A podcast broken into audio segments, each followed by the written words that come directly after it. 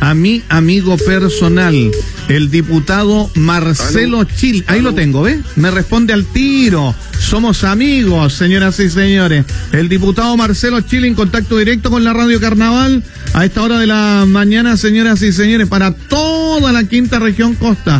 ¿Cómo está, diputado? Un placer tenerlo en contacto con la radio. El placer es mío, Sandro. Buenos días, buenos días, Radio Carnaval, a través de ella, a su distinguida la audiencia en la región de Valparaíso. Muchas gracias, diputado. Oiga, yo ayer le decía a la gente porque usted explicó muy bien en la semana recién pasada cuando la, el Estado, a través del Banco Central, le entrega la plata a los bancos para que esto se le entreguen a los emprendedores y todo el tema. Así que mucha gente quedó bien clarita la semana pasada con todo esto que usted decía. ¿Cómo vamos, diputado, hasta el momento? Eh, ¿Cómo anda el tema? ¿Qué cree usted? ¿Cómo se están haciendo las cosas de parte del gobierno? Usted que está fiscalizando. Mire, Sandro, yo he dicho muchas veces en el curso de esta crisis que en el tema sanitario propiamente tal, de las medidas tendientes a evitar que se propague la pandemia, yo creo que el gobierno lo ha ido haciendo bien, independiente que hay reclamos de alcaldes que dicen por qué no nos ponen cuarentena a nosotros o por mm. qué la ponen parcialmente si uno mira lo que ha sido la evolución de la propagación del virus, las cosas van bien y el sistema de salud también ha respondido bien, se han adoptado las medidas de tener un mando único, poner a la salud privada para los efectos de esta epidemia bajo la conducción de la salud pública. Y es de esperar que las cosas sigan eh, de esta manera y cada día se vaya afinando la puntería porque como se trata de una cuestión enteramente novedosa, mm. no hay modelos, ni patrones, ni líneas de conducta que seguir, muchas veces hay que irlas creando día a día. Pero yo creo que en el tema de la protección social necesaria debido a la paralización de la actividad económica, las cosas han ido lento eh, y han sido también insuficientes.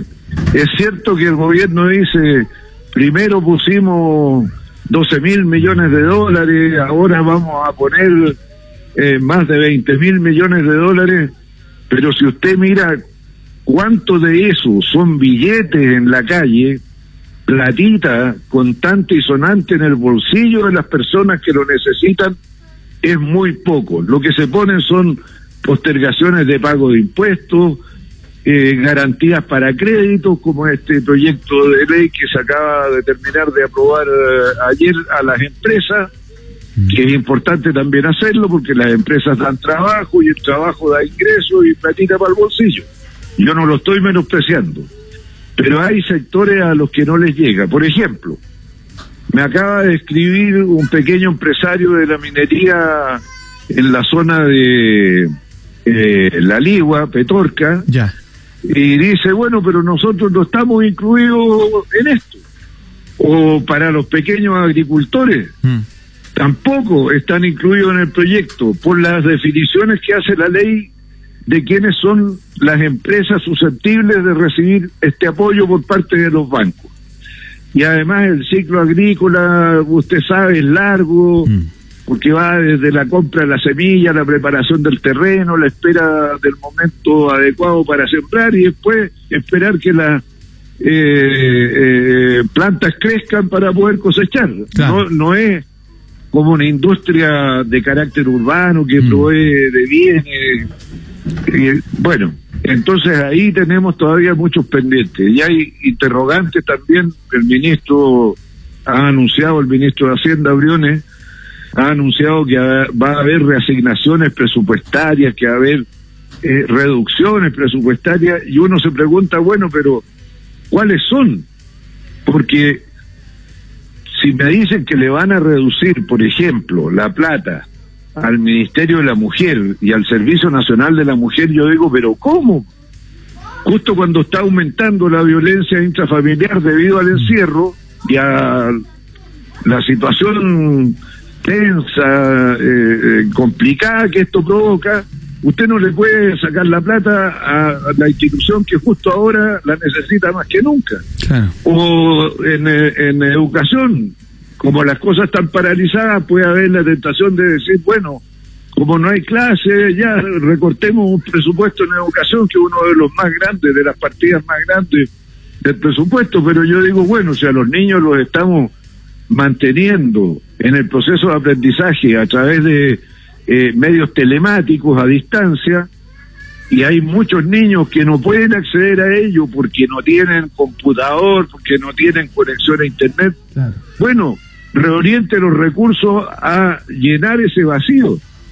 Y ahí el gobierno todavía no da ninguna explicación. Yo espero que no estén recortando de ahí, de esas necesidades, que también son urgentes, para eh, eh, ir en, auxilio de otras cosas que el día domingo salió en el Mercurio de Valparaíso una entrevista larga al ex eh, vicecomandante del ejército, el señor Griffith. Muy interesante la entrevista, habla muy bien de él, domina la materia sin duda, pero nos anuncia que se felicita porque se habrían adquirido dos fragatas por parte de la Armada del tipo Adelaida en Australia y yo me pregunto, ¿es tan urgente eso mm. frente a la situación que estamos viviendo? Mm. Cuando él mismo reconoce que la vida útil de las actuales todavía tiene como cinco años y mm. él se felicita porque nos anticipamos y fuimos previsores. Bueno, también tenemos que ser previsores en las cuestiones sociales. Lógico. Oiga, eh, eh, conversamos con el diputado Marcelo Chilling a esta hora de la mañana aquí en la Carnaval 10 con 33 en vivo y en directo. Diputado Marcelo Chilling. Diputado, ¿y después se transparenta en qué se va a reducir?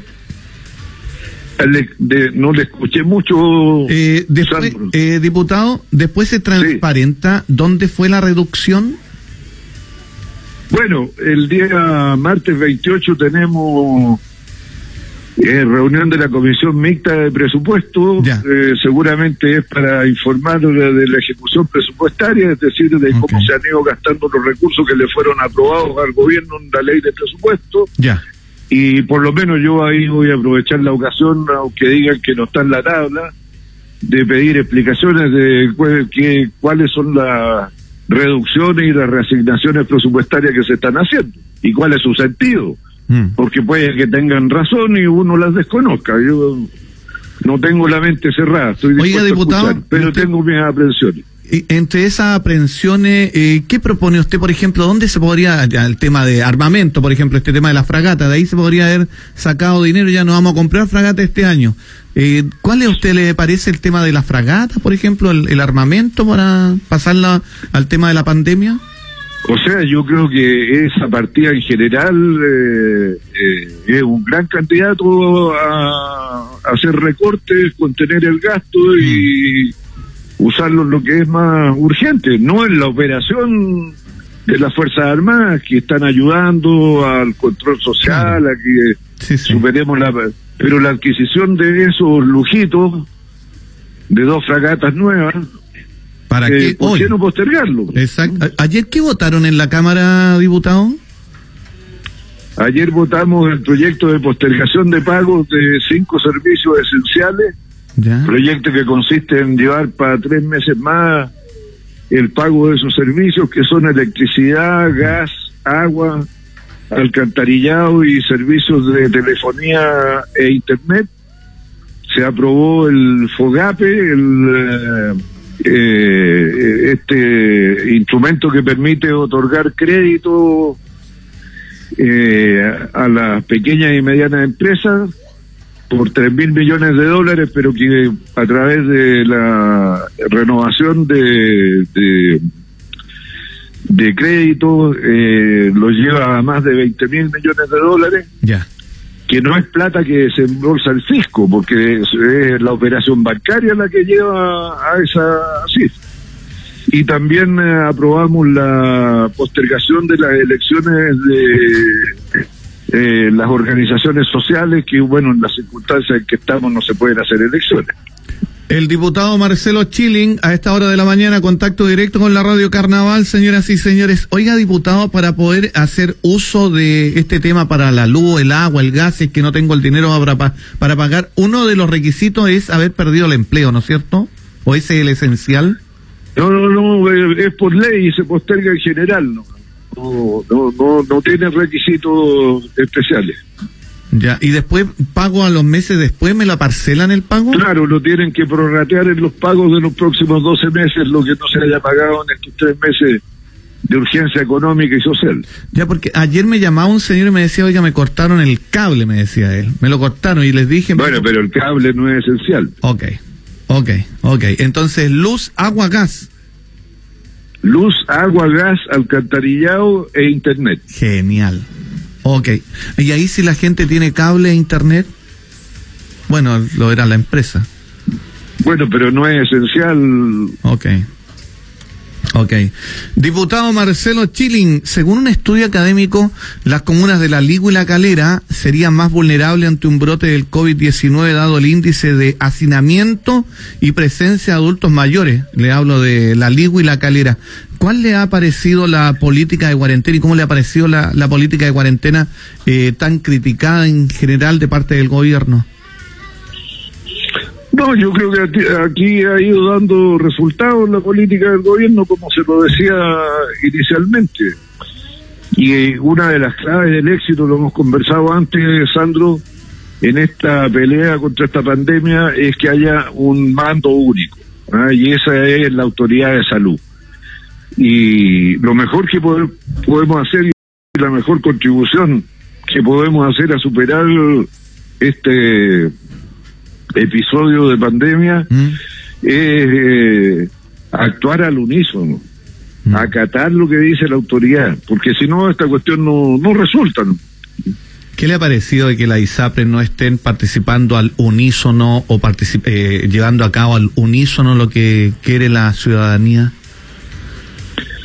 Bueno, después de el numerito que se mandaron Qué pena reajustando los precios de sus planes en medio de una pandemia de salud, cuando su industria es la salud, ya eso dice todo la ISAP. Oh. Pero ahora salió una, eh, una circular, de, de, la Superintendencia de Seguridad Social eh, que les obliga a pagar todas las mm. licencias que se han solicitado debido al coronavirus desde el inicio de eh, el estado de catástrofe. Y las estaban rechazando. Porque no las estaban pagando todas. ¿Las ¿ah? estaban rechazando, diputados? Estaban rechazando. Esa es la sensibilidad social que tienen.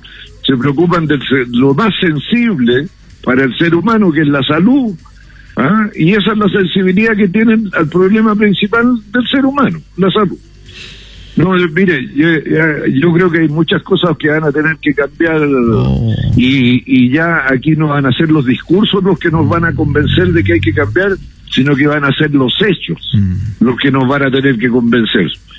Porque esto está ocurriendo, esto no es un invento de un extremista que quiere liquidar a la ISAPRE, no, eh, son los hechos los que están mostrando de que no tienen dedos para el piano en el negocio en que están para la salud en específico. Por eso salió la gente a reclamar en octubre pasado y durante varios meses, pues. Así es, pues, y si siguen en lo mismo van a salir a reclamar con más fuerza. ¿Y podrá cambiar este tema, diputado, pero con hechos? Porque, claro, imagínese, en plena pandemia la gente de la ISAPRE eh, sube los aranceles, no reconoce eh, la, la, el coronavirus, y una pandemia mundial. ¿Pero de qué estamos hablando? Yo no sé, Sandro, si con este gobierno las cosas van a cambiar sustantivamente. Mi impresión es que no, porque ellos creen que lo que Chile venía haciendo es lo mejor del mundo, que no digo que todo esté malo, pero es insuficiente. Y, para ser suficiente en los nuevos tiempos eh, hay que cambiar. Pero ellos tienen una estructura mental rígida, anquilosada, ya no, no, no, no se ve, no hay un cambio de fondo. Incluso la crisis, la crisis económica la podríamos superar con harta plata, pero en otra dirección, por ejemplo, haciendo que la economía, las empresas tengan que ser cada vez más amigables con el medio ambiente. Y eso obligaría a generar conocimiento, invención, innovación, invertir en cuestiones nuevas, cambiar equipos obsoletos, en fin. Pero yo me pregunto, ¿alguien está reflexionando sobre esto? No, lo único que quieren es que pase para seguir haciendo lo mismo. Cuanto antes volver a hacer lo mismo. ¿Qué le pareció lo de España y que el otro día lo vi en unas declaraciones también al señor de la Confederación Nacional de la Producción? Quieren que ojalá lo más pronto posible el comercio que eh, no es vital vuelva a trabajar. Es decir, ¿para qué tenemos una tienda hoy día abierta? Claro, está el tema de cómo le ayudamos a ese trabajador, porque si no lo van a despedir. ¿Cuál es, ahí, ¿Cuál es el criterio, diputado? Bueno, hay que tratar de salvar las dos cosas, salvar eh, el empleo, salvar los ingresos, salvar las empresas, pero primero salvar la salud y hay algunos que no tienen ninguna accesibilidad, no es necesario ir a ver al empresariado de España a darse cuenta acá, un señor que es socio de una corredora de bolsa, la Raíz Vial, dijo que bueno, había que correr el riesgo de sacrificar algunas vías por normalizarlas. Estamos llenos de eso, Sandro, estamos llenos.